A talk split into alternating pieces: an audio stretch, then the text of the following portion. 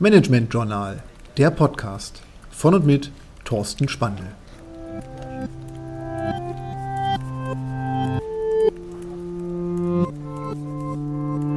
Lifehacks für Social Media, heute der Redaktionsplan. Jetzt haben wir viel über Social Media in den vorigen Folgen gesprochen.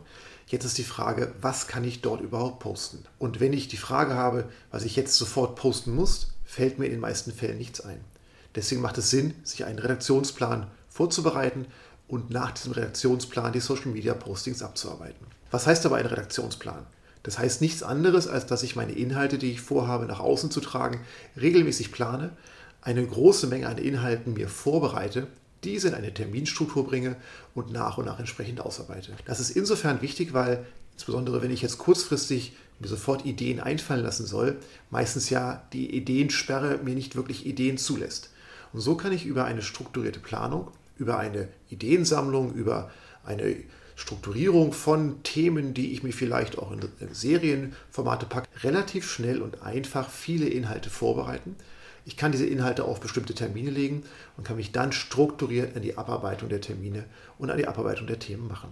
Durch diese Konzentration auf die jetzige Abarbeitung sorge ich dafür, dass mein Flow für die Social Media Inhalte sich erarbeitet, ich in der Lage bin, relativ schnell und kompakt Inhalte vorzubereiten und damit zu späteren Zeitpunkten immer auf Inhalte zurückgreifen zu können, die ich dann zu anderen Zeitpunkten transportieren möchte. So ist es wichtig, dass ich auf einen Schlag viele Inhalte so durchdacht habe, so vorbereitet habe, dass ich vielleicht einen Vorlauf von ein, zwei, drei Monaten besitze und somit mich die nächsten ein, zwei, drei Monate auch nicht wieder mit dem Kreativprozess beschäftigen muss, sondern eher mit dem Abarbeitenprozess.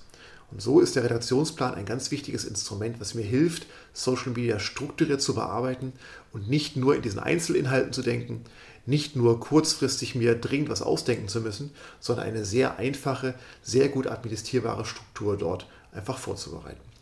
Das Schöne ist, ein Social Media Redaktionsplan klingt sehr komplex, heißt nichts anderes wie eine Liste aufbereiten, die Liste eventuell nach Wochen und oder Tagen und Kanälen zu differenzieren und so einzig und allein meine Inhalte nach und nach dort einzuplanen.